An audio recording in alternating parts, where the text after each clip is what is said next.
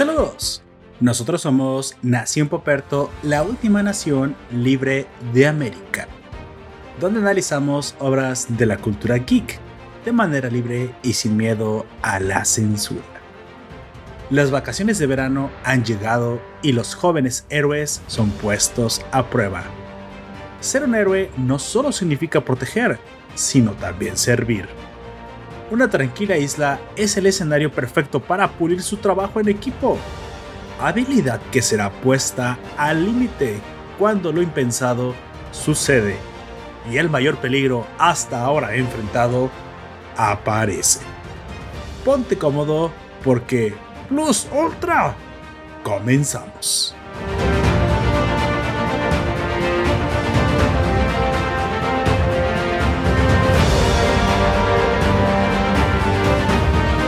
Yo soy Poperto y seré tu anfitrión a lo largo de este podcast. Te recuerdo que estamos transmitiendo en directo por nuestro servidor Discord.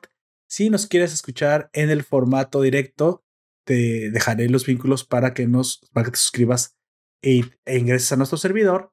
Y si nos escuchas en el formato podcast, bueno, las, los, los vínculos a los sitios de siempre. Hoy hablaremos precisamente de la película de My Hero Academia 2 titulada Heroes Rising o en español como El despertar de los héroes. Para los nuevos ciudadanos de la nación les informo que la estructura de este podcast se dividirá en dos secciones. Durante la primera parte, brevemente hablaremos sin spoilers y daremos algunos datos y lo que nos parecía ahora la película en el cine. Y en la segunda parte precisamente arrancamos con, eh, con el análisis de algunas de las cosas que nos parecieron buenas durante el argumento. Eh, en esta ocasión me acompañará mi compañero Aujak hasta la parte con spoilers. Ya viene, todavía no, todavía no ha llegado al estudio. Así que mientras tanto estaré yo precisamente durante la primera parte sin spoilers. Bueno, así que vamos arrancando, que para luego es tarde. Esta película, como muchas otras de, de anime shonen, siempre tienen una gran calidad. Siempre esperamos ver una excelente animación, un, aunque a veces muy probablemente el argumento no esté tan relacionado con la serie principal, es normal que muchos de nosotros pues eh, pues nos guste, nos quedamos encantados viendo estos largometrajes porque precisamente son hechos para para tener más calidad, para tener más animación. Y en este caso, My Hero Academia no es la, la excepción. Esta segunda película, al, al, igual que la primera película, no decepciona en cuadres, animación, CGI, calidad, todo, todo, todo superlativo, muy superior precisamente a lo que vimos en la serie animada. Cosa que ya dije la vez pasada que con Demon Slayer no fue tan tanto el caso, ya que la película se sintió más como un, un episodio largo, pero es que también la serie eh, tiene muy buena animación. En este caso, es más bien la serie la que se ha subido al nivel de una película y, y no viceversa. En el caso de My Hero Academia, la película es impresionante. En este apartado técnico es un portento, no hay absolutamente ninguna crítica respecto a eso. Todos los detalles muy bien cuidados. Yo te recomiendo que le vas a una gran pantalla con un buen sonido si no te tocó verla en el cine, porque la mera verdad fue una pasada. Hablemos precisamente del momento eh, en el tiempo en el cual hay que ver esta película. Si tú no has visto la cuarta temporada, esta película se sitúa justo al final del epílogo de esta serie, de esta temporada, y muy probablemente para el anime antes del comienzo de la quinta temporada. Si tú estás leyendo el manga o has leído el manga, te habrás dado cuenta que precisamente esta película sí la podemos situar en algún momento bien específico entre, entre unos arcos donde la Liga de Villanos son los protagonistas, ¿no? Especialmente Shigaraki tiene un flashback en algún momento de, de, del arco que termina y está a punto de comenzar una guerra de la liga contra el Frente Unido de Liberación de Poderes, una cosa así, que pasa en el manga. Por ahí tiene un flashback y recuerda el rostro de Nine, Nine es el antagonista de esta, de esta película, así que muy probablemente en ese momento temporal lo puedas ubicar. Para nosotros que estamos viendo solamente el anime, pues no tenemos ningún problema para ubicarla fácilmente, ya que muy probablemente podemos decir que sin miedo, sin equivocarnos, que puedes acabar todavía la cuarta temporada y hasta entonces ver la película sin ningún problema. Si tú ya estás viendo la quinta temporada, no sabría decirte si ya, que en este momento ya se está emitiendo, si ya te pasaste un poquito el momento de para verla, pero lo más seguro es que si ya comenzaste al menos en los primeros capítulos, ya es momento que veas la película, ¿sabe?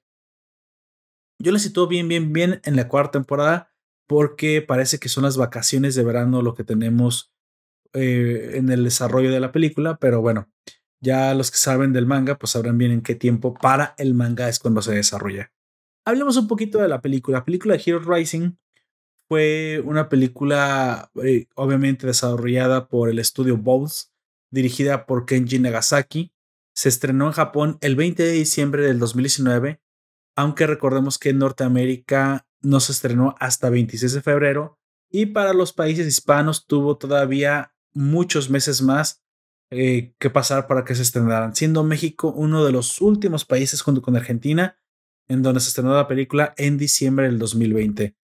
Como sabrán, por culpa de la pandemia, pues este, estos retrasos tuvieron que sucederse y aún así, muchos de nosotros no nos pudimos pues tuvimos que pararnos la película, tuvimos que guardar todavía cuarentena y no pudimos disfrutar de, de esta cinta en el cine. En mi caso, pues yo sí tenía planeado ir a verla porque pues yo había visto la primera película y me había encantado. La primera película de, de My Hero Academia en, en, la pantalla grande, pues este había sido una muy buena experiencia, una gran, gran experiencia para conocer a otros otakus, así llegabas a la película y veías a otro, le decías, amigo, eres un otaku, vienes a ver My Hero Academia. Y él te decía, sí, claro que sí, vengo a ver My Hero Academia. ¿Te bañaste? Claro que me bañé, porque es un momento especial. Entonces a mí también me pasaba esto. Me emocionaba al ver tanta gente también que compartía el gusto. Sin embargo, pues bueno, para esta segunda película no, no pudo ser el caso por ya, por el bicho, ¿no? Por lo que ya sabemos que pasó. Pero bueno, esta película aún así pues eh, tiene una excelente, una excelente animación. No te la puedes perder si la puedes conseguir de otra manera. Yo te recomiendo que la veas, ya que aunque en este caso el argumento podría ser completamente dejado de lado, ya que no incide para nada en el argumento principal de la serie, sí tiene a cambio de eso un desarrollo de los héroes más interesante y una, digamos, una arista diferente que no habíamos, no habíamos visto hasta ahora. ¿Por qué digo que esta sí? Como haciendo ver que la primera película a lo mejor se incidía. Y es que la primera película no, tampoco tenía un argumento que pudiera interrumpir la serie o que pudiera ser necesario para la serie. Pero en la primera película sí se desarrollaba alguna clase de background, sobre todo de, de All Might y de su vida en Norteamérica, que podía servir como complemento para la historia principal. ¿sí? En esta, pues prácticamente podrías ignorar todo el arco y lo que sucedió pudiera no incluso no, nunca haber sucedido y no haber ningún problema. Pero eh, sí ayuda también para ver ciertos detallitos de, de, héroes y a lo mejor para explicar un poquito más el poder o el origen del poder de Deku. Ahorita me explicaré llegando a la parte con spoilers. Otra de las cosas que hay que saber es que esta película está desarrollada precisamente en el arco meta. Ah, bueno, así es como se llama, de Liberation Army del manga. Una situación que si tú estás leyendo el manga ya sabes a qué me refiero y que también comenzamos a ver al final de la cuarta temporada. Es decir, esto tiene que suceder antes de que comience a aparecer el otro grupo antagonista que no solamente es la Liga de Villanos, en, la serie principal. Obviamente esto no sucede hasta la quinta temporada. Ya habíamos visto incluso en la cuarta temporada que los Yakuza ya se habían también alzado una vez que All Might como símbolo de la paz ha sido reemplazado por un Endeavor que no sabe muy bien cómo, cómo llenar los zapatos del número uno. Pues bueno, todo mundo parece ser que pues no respeta a los héroes y tal vez esto es culpa de Endeavor que no se siente como una amenaza para, para estos villanos y pues bueno, se comienzan a, levantar muchos. También tiene que ver mucho con, la, con lo que pasó con Stein y cómo sus palabras, digamos, envalentonaron a aquellos que querían, digamos, derrotar al sistema o querían hacerse sentir que el sistema actual no les, no les funcionaba y querían un cambio radical, aunque tuviera que ser por la violencia.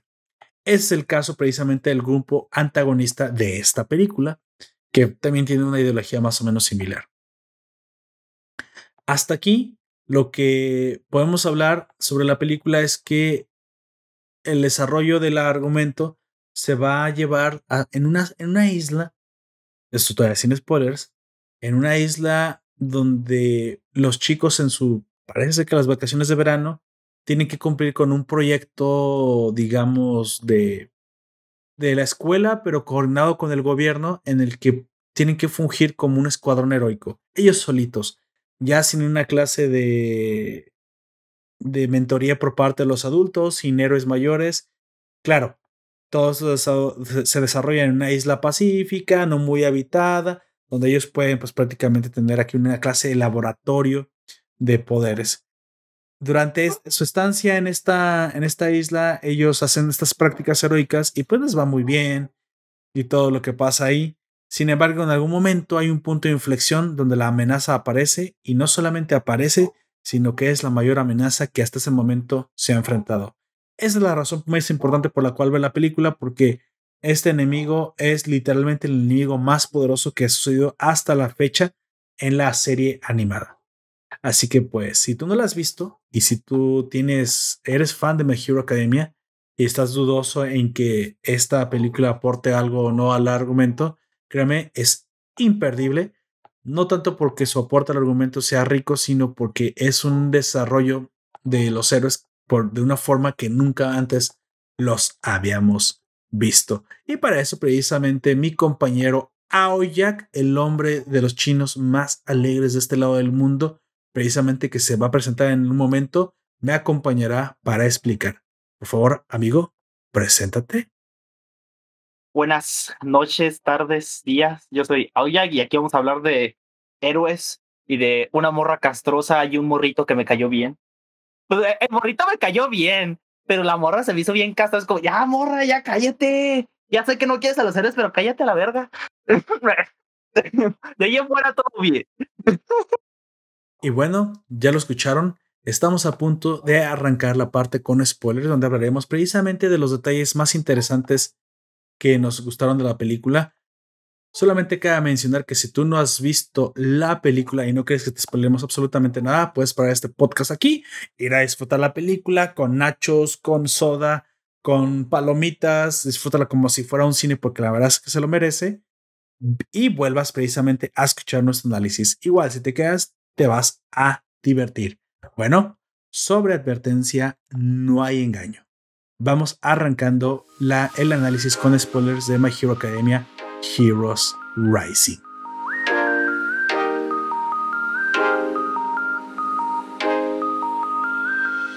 La primera parte de, todo, de toda la película se sitúa, como ya dijimos, en el final de la cuarta temporada, que es justo cuando Endeavor tiene el encuentro con el Nomu, ¿no? Este encuentro le deja un recuerdito al pobre de Endeavor en la cara, güey, que es este, una, una cicatriz tamaño llorada. Una cicatriz. Exactamente. Y esta cicatriz pues es reconocible precisamente en la película, así que sabemos que ya sucedió la pelea con el Nomu. Endeavor tiene un encuentro con los con un convoy que también no sé si tú lo sentiste así, pero se sintió una versión de Rápido y Furioso con My Hero Academia. Esto me encantó, güey. Pues me, encantó esa persecución porque dije, ¡a la madre! Pinches eh, héroes rápidos y furiosos. Eh, eh, en esa persecución por lo menos se murieron o terminaron en el hospital de una muy mala manera dos héroes, güey. Sí, güey. ¿Qué pedo? Ya sabes que se pone hardcore cuando los héroes están manejando autos deportivos. Ya sabes que el pedo se puso serio. Y entonces ya nos dan un poquito como de, de preámbulo a que el enemigo, del cual eh, nos desarrollan un poquito más los, su argumento, es Nine. Nine, pues prácticamente es un invento, supongo, Nine es un, digamos, era un villano o un villano wannabe que quería hacer su propia revolución. De alguna forma, Shigaraki lo engaña para que sea parte de un experimento, supongo, con un doctor. ¿Te acuerdas cómo se llamaba el doctor? Makihiro. No, ese es, no sé, pero es el mismo. No sé, pero es el mismo güey que le dice a Deku que no tiene poderes. Es el único que estoy seguro, güey. Bueno, pero también es maquijero para mí, güey. Entonces este doctor... más chaparrito, Más chaparrito, güey. le imbuye a Nine los poderes de All for One, güey. O una copia o un clon de baja calidad como pedido de, muy, como pedido de Mercado Libre, güey. Ándale. De... tan baja calidad que si el vato utiliza mucho los poderes, se le degenera el cuerpo. Exacto. De una manera muy cabrona. Y esto es lo que descubrimos precisamente arrancando la película, ¿no? Nine necesita obtener eh, un poder que le ayude a mantener sus, sus, células que, pues, regeneradas y no va a explotar y en algún momento va a acabar con su vida. Y precisamente aquí tenemos el desarrollo del primer arco. ¿Qué te parece que voy precisamente hablando de las tres cosas más importantes de esta primera parte de la película y donde necesites hablar, me interrumpes y desarrollamos? ¿Te parece? Bueno, ok. Precisamente ya después de ver este preámbulo de conocer cuáles son las intenciones del enemigo, vemos que la película comienza con los chicos en una isla. Esta isla es la isla eh, Nabu, una isla al sur de Japón muy muy pacífica donde precisamente nunca sucede nada. Una isla perfecta para que los chicos desarrollen trabajo en equipo, empatía con la gente, servicio a la comunidad, porque como bien dijiste amigo, ser héroe no solo significa entrarle a los combates, entrarle a los madrazos, ser héroe. Héroe va mucho, mucho más allá, ¿no? Son los ideales de, del héroe. Ser, servicial y ayudar a tu comunidad, ser un símbolo en tu comunidad. Eso es ser un héroe. Y pues eh, es algo que también nuestro amigo la rubia explosiva no, no, no entiende. La rubia explosiva. Pues ven, el vato se la pasa tirando hueva todo el día porque él dice con la excusa de yo tengo que estar listo por si se arman los putazos. No mames. Endeavor, precisamente. Eh, saludos a, Life Anime ah, saludos. que nos dice saludos en el chat de aquí en Discord. Sí, así nos dice, qué raro verlos el viernes. Bueno, ya sabes, esta es una emisión así incógnita. Este, pero Endeavor precisamente es la representación del héroe que solamente hace la parte heroica del, de los madrazos, güey. Y como ya te diste cuenta, eso no fue suficiente porque se dio cuenta que un héroe debe ser más, él mismo se da cuenta de eso, porque no solamente es proteger, sino servir y aparte caerle bien a la gente porque de alguna manera se tienen que sentir conectados contigo. Y también, eh, y eso es algo que eh, de, una, de una manera bastante distorsionada lo vemos en la serie de The Voice, porque el vato sí protege dando putazos, pero es bien culero el Homelander, güey. Sí, no, no, no. A, la sociedad, a los ojos de la sociedad, güey, es, es como lo mejor del mundo. Y es por eso que tienes que ser fuerte, lo suficientemente fuerte para proteger, Tienes que ser lo suficiente buena onda para que le caigas bien a la gente. Y aparte tienes que ser lo suficientemente noble para poder servir a la gente. Exacto. Esas son las tres características principales de un héroe. Exacto, exacto. Y ese tipo de cosas son las que tienen que desarrollar los héroes precisamente en esta isla. Vemos como, eh, como, como número uno, vimos cómo Endeavor atacaba el convoy, este villano que, que nuevo que nos presentan que tiene el poder de All for One, al menos una copia chafa.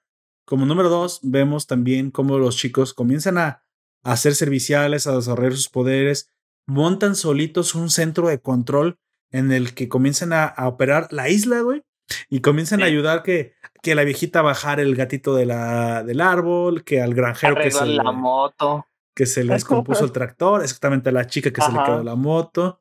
Y bueno, es algo que me gustó mucho ver como desarrollo de los héroes porque en algún momento ya desde la cuarta temporada te están diciendo que, que las agrupaciones son importantes, que deben de comenzar a funcionar como equipo.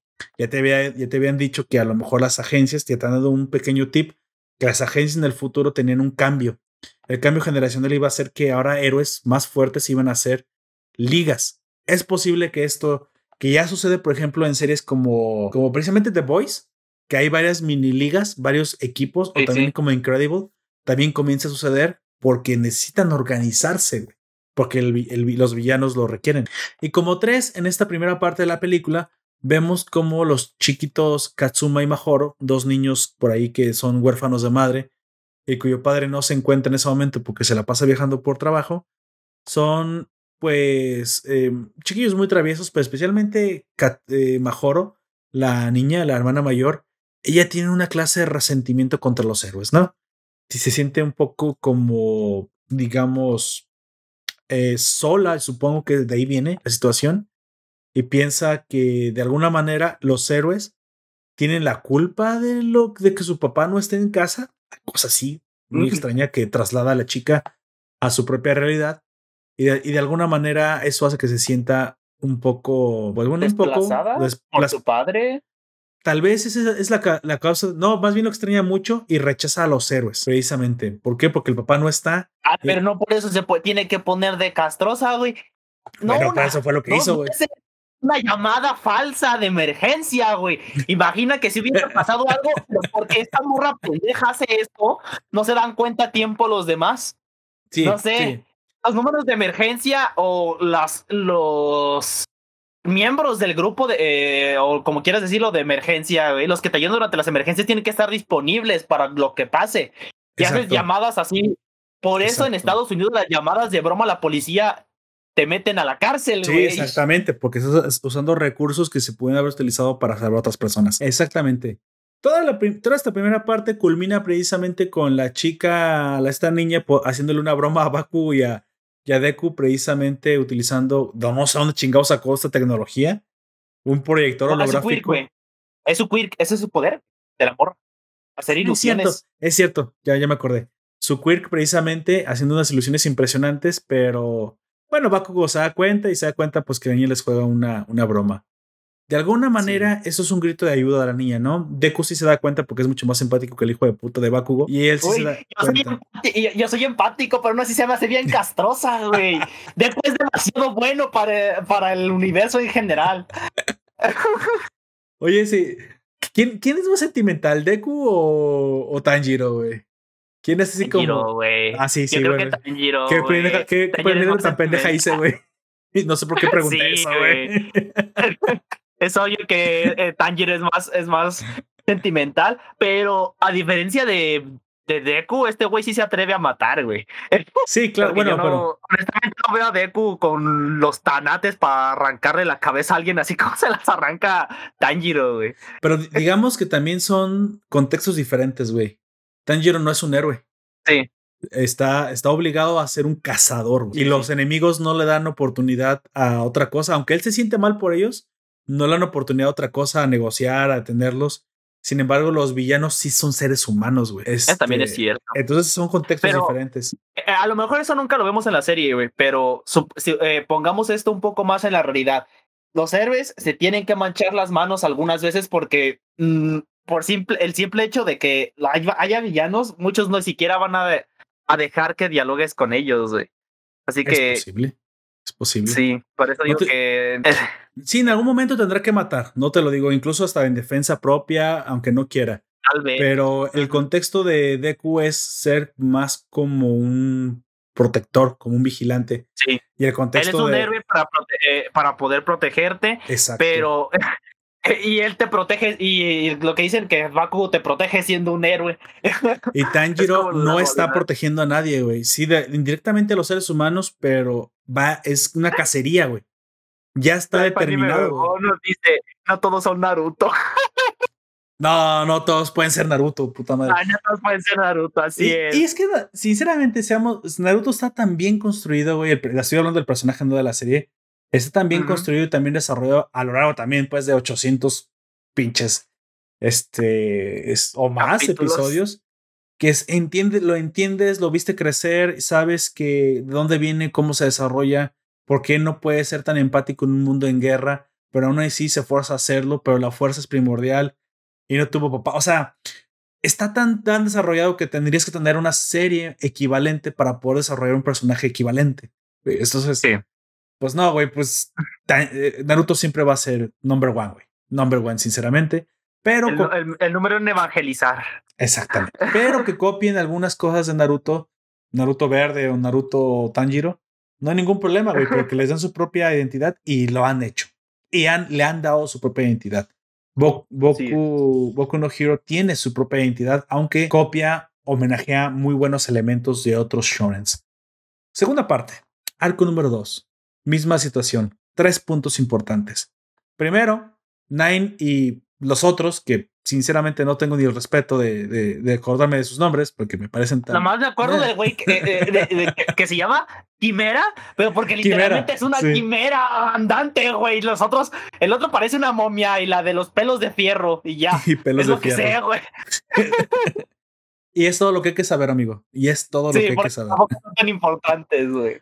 Bueno, Nine. Se me hizo un poco más interesante el trasfondo de Quimera pero de todas maneras no es importante para la película. No, no, prácticamente Nine es una es un resentido más, ¿no?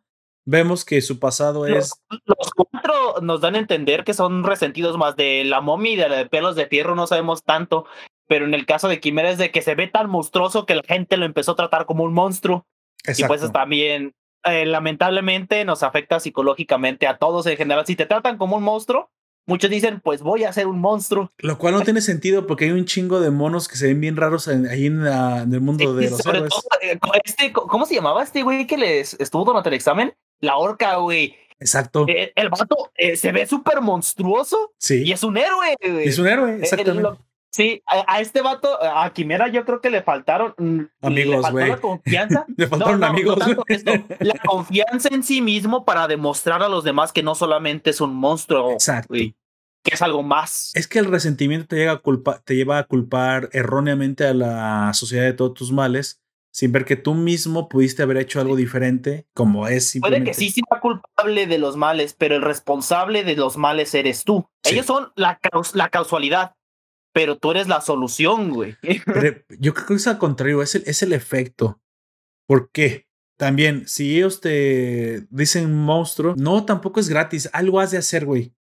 Y si, como dices, si tú puedes cambiar, entonces tú cambias y el efecto es otro. Tú cambias y el efecto es otro. La causa siempre es el que, el que actúa, güey. Ahora eres tú. Sí. Pienso que por ahí puede venir. Pero de todos modos es resentimiento, güey. También depende, porque si te lo eh, si a este tipo se lo dicen desde que es niño, güey. Bueno, entonces tú no una infancia de la chingada y ahí ya no tiene nada que ver lo que él diga, güey. Porque... Eh, eh, ya es a lo que yo voy. Entonces, en ese caso, sí sería culpa de la sociedad, pero no es que la sociedad te haga como tú, si, convertirte en un monstruo nada más pues porque te lo dicen, ¿no? es culpa de la sociedad, es, es la causa. Podría ser la causa de que te digan así, pero tú no te, tú te conviertes en un monstruo si tú quieres, güey. Exacto, exacto. Al final eso fue lo que terminó pasando con, con los cuatro, eh, más que nada, porque pues eh, nos dan a entender que todos son parias o rezagados de la sociedad que no quisieron por X razones. Vemos que Nine tiene una clase de. Vivimos en una sociedad. En una sociedad. Vemos que Nine quiere una sociedad para los débiles. Sin lugar. Oh, con lugar para los débiles, güey. Él sí quiere una sociedad con lugar para los débiles. Sin embargo, la, la forma en la que él ve esa sociedad está un poco torcida, güey. Muchito torcida. Bastante, bastante dictatoria, vamos a decirlo. Básicamente, yo voy a proteger a todo aquel que yo domine. Se acabó, güey. Así que yo soy el único que puede hacer la justicia porque la justicia solamente puede venir de aquel que entiende a los débiles. ¿Y quiénes son los débiles? Los que me obedezcan. Güey, e, eso y el fascismo y, el marxismo, todo eso es...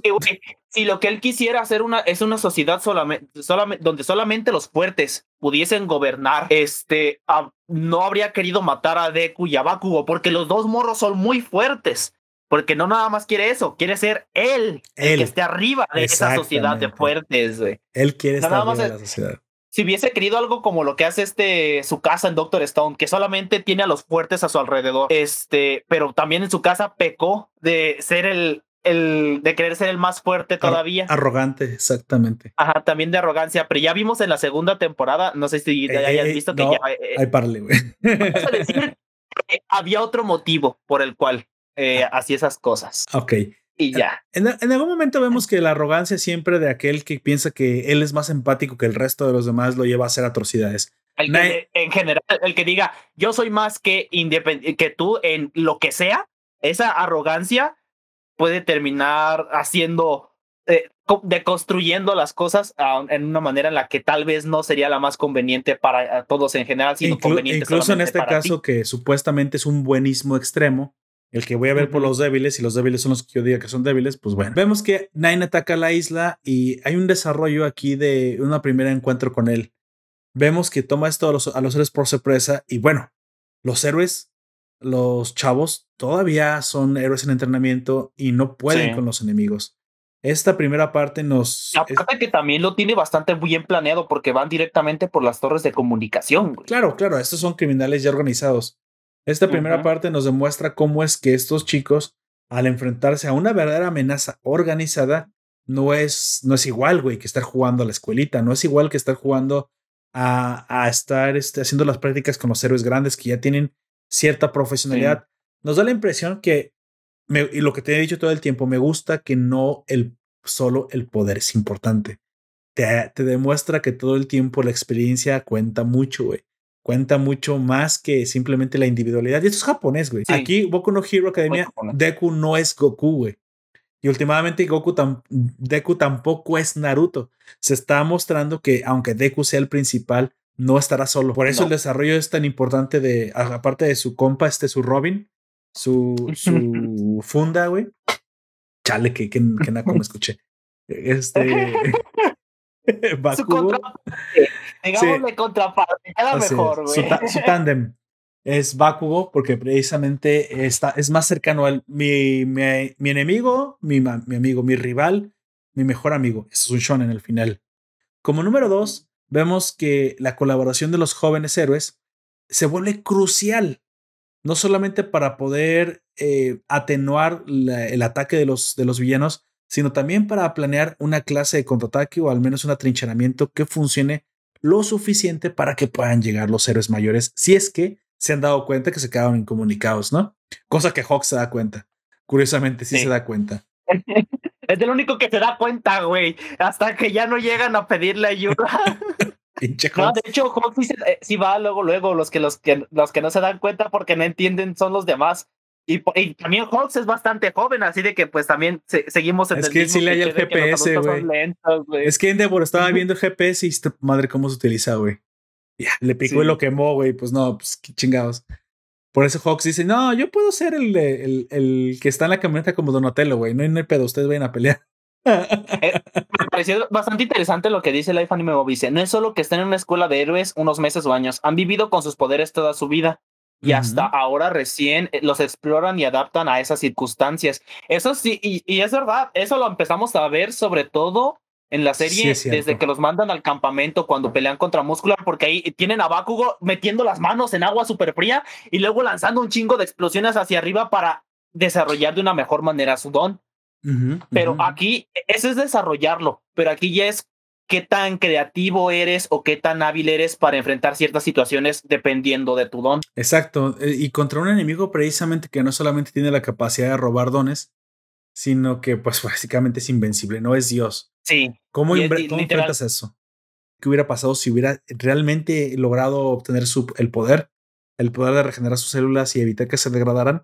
Pues cuando lo hubiera subido de nivel. ¿no? podido detener, güey. No Pero bueno, detenido nunca. Pues ya tenemos un All for One, güey. Habían contado un chingo de cadáveres por todos lados. Sí, sí, no, pero ya tenemos un All for One, entonces sabíamos que no podía pasar eso, ¿no? Que no podía obtener pues su, su, su fin. Cuéntame, tú me explicaste, ya que tienes un contexto más cercano porque tu mamá es enfermera, ¿cómo tú entendiste la idea de por qué el poder de los del papá de los niños no le sirvió y, y quería el del niño? Porque era, era parecido, pero no era exactamente igual. Cuéntame tantito. Sí. Este, bueno, ellos dicen células tipo A, tipo y lo que sea, pero yo más, eh, para que lo entendamos un poco mejor, yo me eh, yo lo entendí como que se referían al tipo de sangre, como eh, nosotros somos A, B, O, AB positivo y cosas así. Yo creo que más bien fue eso porque el papá del niño era tipo A y el vato no le servía porque Nine era de tipo B. Exacto. Entonces, eh, con el poder de los ojos, creo que este, creo que, que, creo que este poder sí es el que le quitan a la de los Ragdoll, güey. Este, porque ella detectaba los poderes. Eh, eh, pudo ver que tenía un hijo. Y como sabe, muchos saben, los dones se heredan o mutan. Entonces, él llegó a la conclusión de que el morrillo había heredado el poder de su papá. Y, y había la posibilidad de que su tipo de sangre o su tipo de célula, como ellos dicen, fuera compatible con las del niño. Y, oh, sorpresa, sorpresa, así fue, que el niño era de, células o sangre tipo B, igual que Nine. Igual que Nine y es por eso que él quería obtener el poder del niño. Exactamente, y esa es la razón por la cual también aparece en esta isla a sorprendiendo a los, a los muchachos.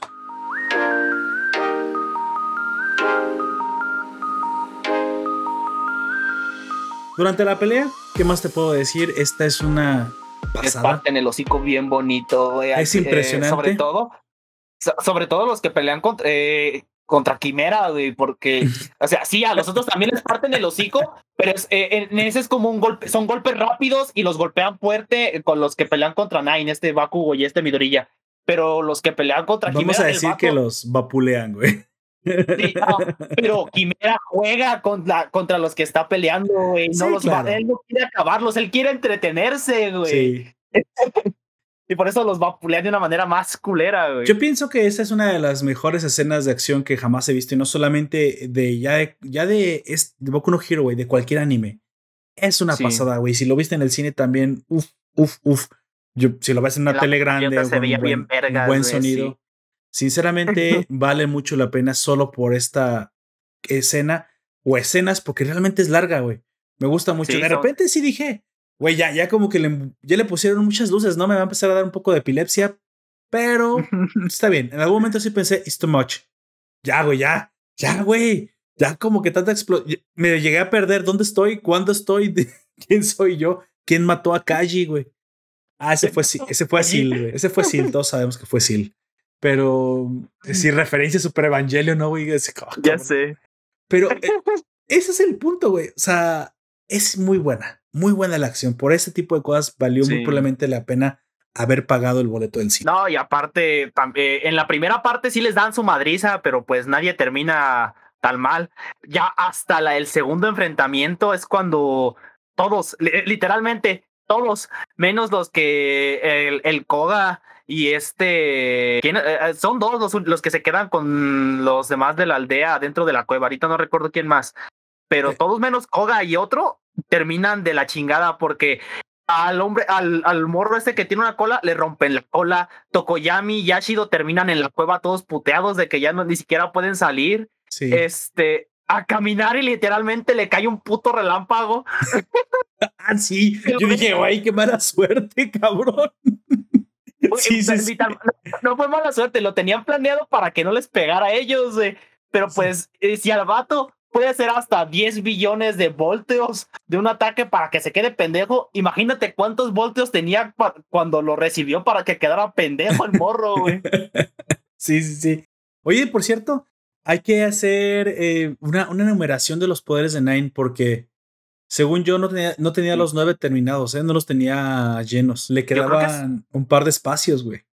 No, le quedaba un espacio, un espacio nada más que yo sepa. Es que son los escudos. Ajá. Los dragones, de esos que son como de agua, ni siquiera sé de qué están hechos. Voy a decir que son de energía. Ajá. Los rayos láser que salen de los dedos. Sí. La vista, Sí. Este. los rayos del cielo. El, de, los rayos del cielo. Cinco. El poder absorber es un poder en sí. Ajá, seis. El de absorción de las células del papá. Siete. ¿No es cierto? Sí, digo, según yo nomás le quedaban un par. Cuando dije un par era realmente refiriéndome al par, güey. Dos.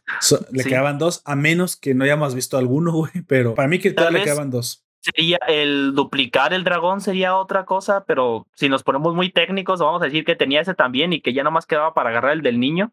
Este. ¿El que él hubiera tenido? ¿Cuál era el de él? ¿Él tenía poder siquiera? Eh, no, su poder era el del rayo, el poder propio de él. Ah, ok, el del rayo. Controlar el clima, güey. Entonces no tenemos eh, más que siete, ¿no? Que bueno, también es para darle un poco más de realismo, ¿no? O sea, es que tuvo oportunidad de hacer ocho. Ah, está bien, los estaba llenando. Porque incluso quiso robar el de Deku. Si solamente tuviera los ocho, no pudo, güey. Él hubiera dicho, no, no, no, pero no me puedo robar el de Deku porque pues tengo que robarme el otro, güey. No, no, pues, tengo dos espacios, obviamente me robo el de Deku. aquí es donde... No puede, no, no puede de, por conveniencia del guion. No, no es cierto, es porque el, el Alpha One tú tienes que estar dispuesto a, a entregarlo, güey. No, y hay otra cosa que también te puedo decir que, que también viene derivado del argumento de la película no es un poder nada más, güey. No, no equivale a un poder. Equivale a como ocho, cabrón. Entonces eso también te habla de lo especial que es Deku y de lo especial que tiene que ser el receptor. Cosa que precisamente pienso que se explica en el final. Pero bueno, ahorita llegamos ahí. eso, como dije, punto número dos. la, toda la colaboración de la pelea contra Nine es impresionante, desde el dibujo, desde cómo Uraraka, el que parece Spider-Man, güey, que lanza las cintas, es más importante de lo que te das, de lo que piensas cuando, este... cuando colabora. Él, prácticamente es el, la, la médula del ataque, güey, de la trampa que se le pone a, a desde, desde el grupo de Uraraka y Lida, Ida, perdón él, él, es el, punto medular porque sin él no se puede hacer ese ataque, güey. Él tiene que, que rescatar a los héroes y moverlos para ponerse al límite de esa manera. Uraraka también, bueno, me gusta que. Sabes que siempre me ha gustado Uraraka desde que se le enfrentó a Wakugo, entonces me gusta que es la típica waifu que sí es medio inútil, pero que le echa ganas para dejar de ser inútil, güey. Esa es la, esa es la actitud correcta, güey. Que aunque tu poder de repente parezca un poco, eras que nomás parece que estás ahí por ser la waifu, no, no, no, sí le dan su importancia. De hecho, quien yo creí que iba a ser mucho más protagonista, pero entiendo que por su rol no lo hagan. Es más un héroe de utilidad. Es esta, la que saca cosas de su cuerpo, güey. Sí, ella, casi nunca está al frente. Ella casi nunca está al frente de la batalla. Ni ella ni la waifu de nuestro amigo Kuma, esta Giro, güey. Eh, sí puede hacer algún ataque eh, con sus botas amplificadores, pero una vez que se les desmadran las botas amplificadores, ella ya no puede hacer nada, güey. A menos que se acerque demasiado y le clave las madres que tiene en el, oído, pero pues es arriesgarse demasiado y ella es por así. Se nota que es. A eh, vamos a compararlo con, no sé, con el güey que come un chingo de azúcar y se hace más fuerte. Es bastante frágil, de un solo putazo si te la vienen quebrando. Así que a ella no le conviene acercarse tanto. Supongo que son poderes que exactamente como tú dijiste son circunstanciales, pero bueno, por eso es, esto ayuda todavía mucho más a mi teoría de pensar de que estos héroes se tienen que necesariamente asociar para precisamente luchar en el futuro, ¿no? Contra, contra una liga. Y sobre todo porque ellos estuvieron juntos en la escuela Exacto. y ellos ya tienen una, ¿cómo se dice? Sinergia, compañerismo. Compenetración, es la palabra que buscaba, una compenetración de que ya se conocen, ya saben cómo piensan, ya conocen sus quirks y ya conocen las debilidades de sus quirks para intentar complementarse, güey. Y en esta película vemos cómo incluso ya son capaces de tienen combinar. Química, dice la Ipanimebo, exacto. Eh, sí, me gusta. Ya tienen química. Perfecto. La mejor palabra no la pude haber encontrado. Bueno, como tres, vemos que al final de esta película, el tercer punto ah, de la segunda parte de la película, me gustó mucho como la solución de Deku es ceder su poder. No lo esperaba, me sacó de onda, sinceramente. Dije, ¿qué? No, sabes que no lo pierde, pero oye, qué, qué chingados, o sea, al menos por un momento. Eh, eso habla mucho del heroísmo que tiene él, que está dispuesto a sacrificar su futuro porque los demás tengan un futuro mejor. Y eso es lo que hace, lo, hace tan heroico eh, a él. Sacrificarse no es, no es muy heroico. Sacrificarte por un buen motivo es lo que lo convierte en algo heroico. Claro, y aparte fue la última, la última solución que encontró, no tenía otra solución. El caso de que haya elegido hacer eso es porque estaban en una situación límite. Curioso porque esto es, esta es la propia pelea de Deku contra su propio All for One, De alguna manera es como una... Sí, sí, sí, yo sé que es un All for One menos chetado, pero también es un Deku menos chetado, entonces... Sí. Bueno, eh, eh, bueno, vemos que lo que piensa es algo que ya, habíamos, ya hemos visto antes, ¿no? Cuando tú pasas el poder, tarda un poquito en apagarse en ti y tienes como digamos una reserva, que es un spoiler o un indicio de cómo funciona el poder, güey, porque mucha gente a lo mejor hasta el día de hoy todavía no sabe que el poder no es un poder, son dos combinados, que es el poder de poder de poderte pasar con una, una clase de pedazo de tu alma, un horror crux, güey, si lo quieres hacer así. Un horror crux.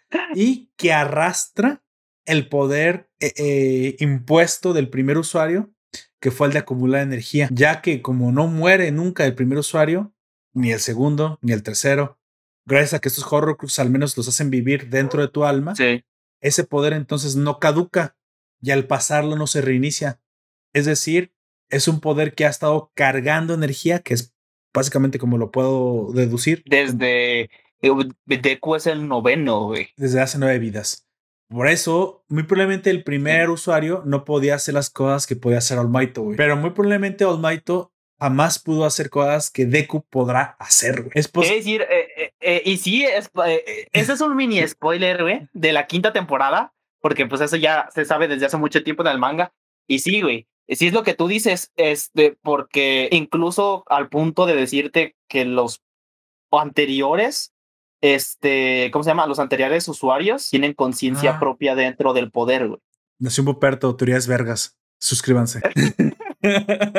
Y este, y pues sí, y, y sí son es, es el cúmulo de las aspiraciones y del poder de cada uno de ellos, güey.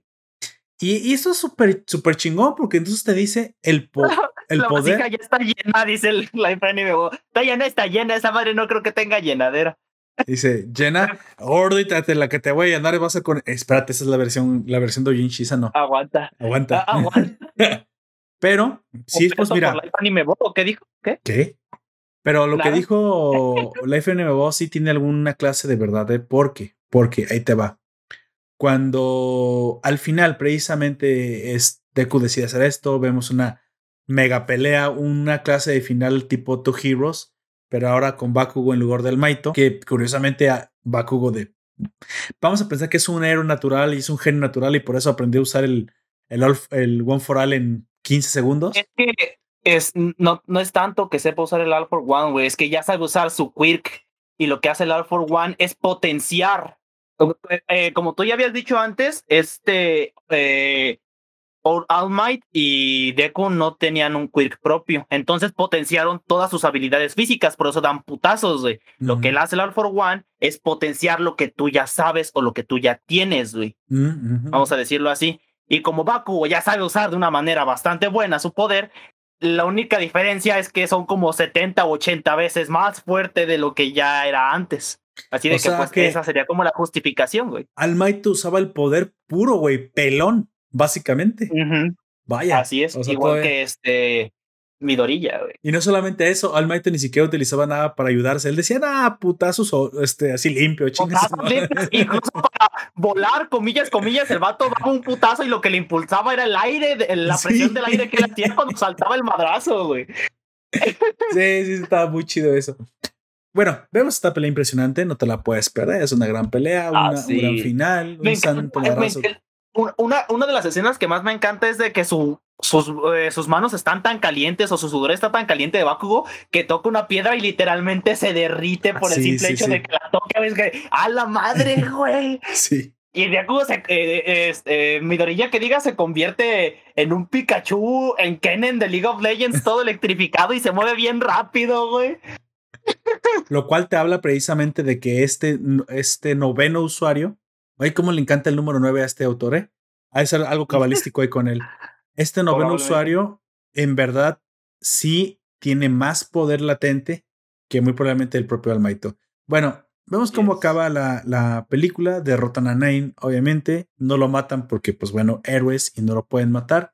Se muere de otra manera, pero igual eh, Sí. no lo matan. Y lo curioso es que cuando aparece Almaito y Hawks y todos los héroes, ya cuando, como, bueno, como policía gringa, güey, ya cuando no pasa, ya no hay nada, es cuando ya llegan. Se- La policía gringa por lo menos a veces llega a hacer algo como policía de aquí, Ah, de sí, México, pero la policía mexicana no llega güey. "Ah, está, está bien, güey, Está bien. bien. El vato todo muerto en el suelo. No, güey, no está bien. Güey, es que la- en México no, no llega la policía, lo que llega ya es directamente la, la morgue, güey. La, la morgue, sí, güey. El morgue yo creo que todo en Hispanoamérica, güey. No, güey, no creo que todos los demás países tengan ahorita el problema de narcotráfico como lo tenemos nosotros, güey. No, ahí sí, ahí a que la sinceramente. policía no. se tarda mucho en, en llegar. Ah, eso sí, eso sí, muy La probablemente sí. ineficiencia de la policía, güey. No, yo creo que excepto en, en países como Costa Rica, güey, que pues nomás prendes la patrulla y ya llegaste, güey. Bueno, eso también es cierto, güey. Vamos a decir que hay alguna, eh, hay algunas excepciones, pero prácticamente en todo Hispanoamérica es así, güey. Me estaba la burlando los países pequeños, pero bueno, está bien. Este, no, pero es que sí debe haber algún país en el que la policía sí sea efectiva. Ah, yo creo que sí. Mira, ¿sabes dónde? Aunque se quejen y se quejen y se quejen, güey, los chilenos. Los chilenos tienen, tienen mejor respuesta, muy probablemente también Colombia y países que han, que han mejorado su economía. Mira, Tal- eh, a- Colombia tiene tan buena res- eh, respuesta que ya se está tan yendo toda la mierda por eso, güey. Sí, ya le digan, ¿qué? Pasaron de, se pasaron de efectividad, güey. Déjame exigen decir. democracia. La exigen democracia. Eso está por verse. Así es. En la Acción Poperto la policía sirve híjole, ¿cómo te digo que no hay policía y que todo se arregla a putazos ah, entre los dos? E, exactamente. entre los dos involucrados. Aquí nada más gritamos, guardias, y ya llega la guardia pretoriana. Sí, sabes que la, la nación es precisamente porque es romana, ¿verdad? Sí. el, escudo, el escudo es romano, aunque bueno, ya no sé si, si eso se vea desde lejos. Bueno, anyway, al final vemos una situación muy extraña. ¿Cómo es que al momento se le pregunta cómo es que Bakugo no se quedó con el poder? Este, cómo es que se devolvió a Deku? ¿Qué chingos pasó aquí, güey? Yo tengo una teoría, pero me gustaría escuchar primero la tuya, amigo. ¿Tienes alguna clase de hipótesis acerca de lo que pasó en este momento? Yo creo que simple es por el hecho de que los demás usuarios, porque son conscientes de que tienen conciencia dentro del poder, dijeron, no, no queremos a la rubia explosiva esta. Y ya, e, es, lo único que se me ocurre, güey. Porque si no, es una conveniencia del guion, güey. ok, yo tengo una hipótesis un poquito más elaborada porque sabes que, pues, si no, no puedo... Si no, si no sobrepienso esto, no hay forma de... Dormir tranquilo, güey. ¿Sabes que ya me di cuenta por qué? Ya me di cuenta porque no puedo negar la, cruz de mi, parroquia, güey. La otra estaba viendo cómo es que pensamos los humanos. No me acuerdo con qué psicólogo. Y un psicólogo decía especialmente que le gustaba cómo, cómo éramos los ingenieros. Dice, los ingenieros son ese tipo de personas que son ciegos a las convenciones humanas, güey. y, que van al grano y muy probablemente a veces con problemas de, de empatía, pero que son específicas, son sistemáticos con la descripción de la verdad. Yo tengo un pensamiento sistemático, yo no sé si fue entrenado o nací con una vocación, no lo sé, güey, pero una, una cosa es cierta. nací para, si te caen hojas del cielo, hasta males, güey, o si te caen limones del hasta cielo. Males. Y muy probablemente nací para ser ingeniero porque sí, sí me, o sea, sí me identifiqué, güey, o sea, sí soy. Como cuando lees el horóscopo y dices, sí soy. Ay, cabrón, qué horóscopo tan raro y sí me pasó esto, güey. Ya sabes, no conocerás una persona que cambiará tu vida. Y de repente, pues todas como que buscándole. A, a los del SAT porque no pagaste impuestos. Ah, sí, te llevaron a la cárcel, no cambiaron tu vida. Técnicamente conociste a alguien que te cambió la vida, güey. Pero esto es como encontrar un horóscopo que dice: Te encontrarás un billete de 350 pesos. Y dices, güey, no existe un billete de 350 pesos. Te encuentras un billete de 350 pesos. ¿Qué? ¿Qué onda? Es alto, pero te lo encontraste, güey. Eso es lo importante. O sea, lo específicamente ridículo que era el horóscopo, ah, bueno, lo específicamente ridículo que es el arquetipo de un ingeniero en su forma sistemática de pensar, lo soy, güey. Entonces, sistemáticamente pensé que habría sido lo que pasó. Pienso yo que, como dijo eh, uh, la FNMBO, sí es posible que la, que la, que la valija, que la vasija esté llena. Es decir, poder pasar el poder es posible que ya no sea posible, güey. Que ya sea el tope del límite del poder. Y como es el tope de, no el tope del límite tal vez de la fortaleza, porque esa muy probablemente la desarrollará Deku a través de su vida, pero ya no lo podrá pasar. Porque muy probablemente el poder ya, ya llegó a un punto en el que se llenó, güey. O sea, el número cabalístico es nueve. Por lo tanto, hasta ahí podría llegar el poder, güey. Genéticamente pasarlo más degradaría mucho más a la, a la célula, o en este caso, el alma de la persona no puede contener las nueve almas anteriores, porque son horrocrux. Literalmente, no digo, cuando digo un horrocrux, para los que no hayan visto, si tú viviste debajo de una piedra y nunca viste Harry Potter, o eres hater de Harry Potter, por lo tanto, pues no lo sabes. Pues mira, yo soy gente de Harry Potter en muchas cosas, yo aún así le he visto todo, güey. Ah, no eres hater, no me lo estás haciendo de pedo. Es sacar no, hay muchas cosas que de verdad no me gustan de Harry Potter. Ah, sí, estoy de acuerdo. Hay muchas cosas que no hace bien. Es sacarte un pedacito de tu alma y pasarla en otro para que aunque tú mueras, al menos una parte de ti, literalmente solo una parte de ti, viva dentro de otro. Yo creo que ya no puedes pasar ese poder porque ya son muchas las almas. No por el, la vasija llena de la cantidad de poder, no. Yo no creo que vaya por ahí pero sí la vasija llena de la cantidad de almas que son capaces de ser trasladadas por el poder. O como Nine tenía un límite, es porque a nivel celular lo tenía, güey.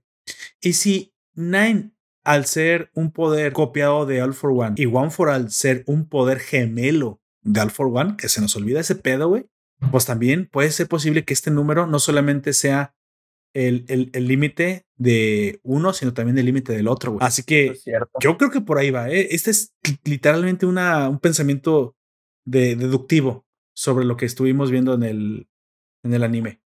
Así que, pues bueno, yo pienso que por ahí vino. Al tratar de pasarlo, digamos que se intentó, más bien fue al revés, le pasa tantito poder, tantita carga, más bien Bakugo es el que no tenía el poder, güey, sino que fue el que fue cargado por, por Deku.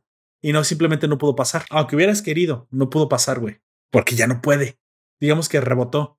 Pero se quedó en Bakugo algo de la carga que le pasó. O sea, él puede cargar otros héroes, güey. Lo cual podría ser incluso una herramienta en el futuro, ¿eh? Sí. Eh, podría ser. Podría ser. Pero, ¿por qué no? Que a lo mejor él aprende, no solamente con las, no a través de la sangre, sino que a lo mejor aprenda a cargar a otros héroes. Estaría chido, güey, verlo. A ver si es posible que se pueda hacer.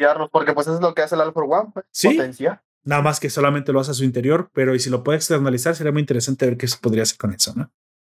Y de repente, más adelante, vemos a Bakugo, aunque el, el vato está vivo, también lo vemos adentro de, del con las otras almas, con ¿no? Ah, qué mierda, ¿qué? mierda estoy haciendo aquí? Es como hablan, ah, no, no, es cierto, eso no pasa porque All Might sigue vivo, güey, y todavía no aparece con los otros. No, muy probablemente tienes que morir, lo más probable. Tienes que morirte primero. Que tu horror se active. Bueno, acabamos, ¿te parece? Vamos a enumerar las tres claves principales de la obra. Para mí fue uno, el resumen de toda la película, que vimos una probadita del poder de All for One, ya mucho más desarrollado. Esto me encantó en Nine. Dos, una colaboración más profunda del equipo de los héroes, como, como ya deberían estar funcionando precisamente en la vida real, cuando digamos, cuando ya salgan a la, a la vida Cuando ya sean una ya se conviertan en una institución, porque parece, como tú dijiste, y yo también comparto esa idea de que todos se van a juntar para hacer una institución en el futuro para es lo más probable. ser más efectivos. Este, sí. Y tres, también vimos ya un poquito más profundamente y ya más desarrollado eh, lo que significa ser el portador del usuario del One for All, ¿no? Eso también me gustó muchísimo y cómo parece, sí me gustó mucho cómo parece la maestra, como, es que es como muy, muy, muy sentimental esta, este momento en el que siempre, sobre todo por Almaito, que muy probablemente en algún momento veremos alguna precuela de cómo fue su, su desarrollo y cómo fue su relación con la maestra, güey. Porque parece ser que de alguna manera All Might siente mucha culpa de lo que está pasando con Shigaraki. Así que para mí esto fue lo más importante de la obra y pues bueno, si quieres la animación, uff, excelente. Ese te lo pongo como un bonus. Tienen que verlo. Si no lo pudieron ver en el cine, véanlo en una buena pantalla. Porque a diferencia de Demon Slayer, que muy probablemente no notarán mucha diferencia con los capítulos, que... Aquí sí se nota mucho la diferencia. aquí sí, aquí se ve como... ¿Sabes cómo las noté? Como las películas de Dragon Ball, güey. Dirás lo que tú quieras, pero las películas, por ejemplo, la última de Broly, una pinche animación. Ah, sí. Podría haberte gustado si no quieres, güey. No estoy hablando de eso técnicamente es un portento y en eso no se puede decir que es un portento la pinche película frames por segundo donde las donde quieras güey ahí tenía frames por segundo bien en, encuadres de la cámara eh, eh, giros 3D güey aunque es 2D bien utilizado el, el, CGI ese es el tipo de cosas que se hacen ahora en el, en el anime precisamente pues para que sean merecedoras de un cine no o no ya no de un cine, sino de ser merecedoras de ser llamadas largometrajes, ¿no? Que supuestamente inviertes más para que para que la gente pague por ver eso. Así que, pues bueno, Vamos dándole final, amigo. ¿Qué fue lo que más te gustó de la película? Primera, de, de, los personajes nuevos, este es mi favorito y como también les se esfuerzan por pelear todos los, en general, los, los compitas, pero de todas maneras siguen sin ser suficiente, lamentablemente, para poder detenerlo. Incluso si eh, se separan, pues, para detener a la Pelos de Fierro y a Quimera, y ni así, este, pueden, eh, pueden, eh, aguantan Sí, los, de, los derrotan a pelos de fierro y a quimera, pero no así terminan tan puteados que de todas maneras terminan inconscientes, todos. Exacto, exacto. Yo que podría decirte que precisamente lo que más me gustó fue la colaboración y cómo, como el concepto de la colaboración se va volviendo cada vez más importante y pues bueno, parece que se va a tornar en una clase de liga en el futuro.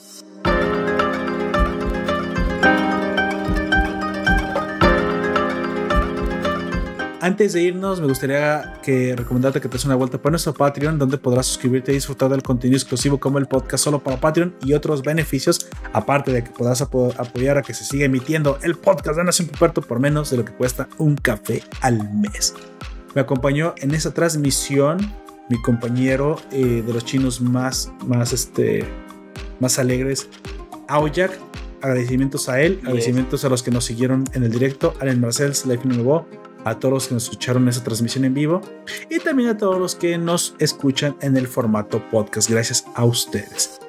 También, eh, obviamente, te invito a conocer el grupo de la Nación llamado Nación Poperto Forum, donde pues vas a encontrar mucha raza compartiendo cosas, donde hacemos las votaciones para los animes, donde todo el tiempo estamos posteando memes. etcétera, etcétera.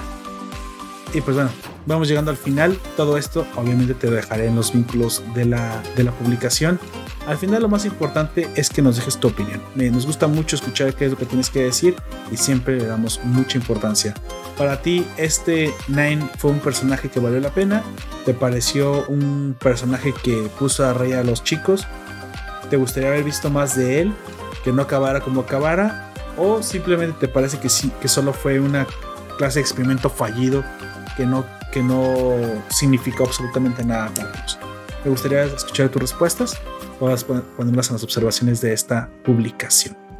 Pues bueno, vámonos despidiendo. Yo fui Lord Poperto y me acompañó.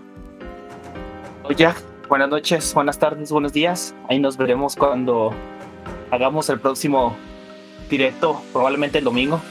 Exactamente, de como la, Liga de Júpiter iba a decir, el legado. El legado de Júpiter. una serie muy buena. Si no la has visto, aprovecha para verla. Y si ya la viste, pues no te pierdas el directo. Esto fue todo para ahora. Te recuerdo que nos puedes escuchar en Evox, iTunes, Google Podcast, YouTube y Spotify. Hasta la próxima.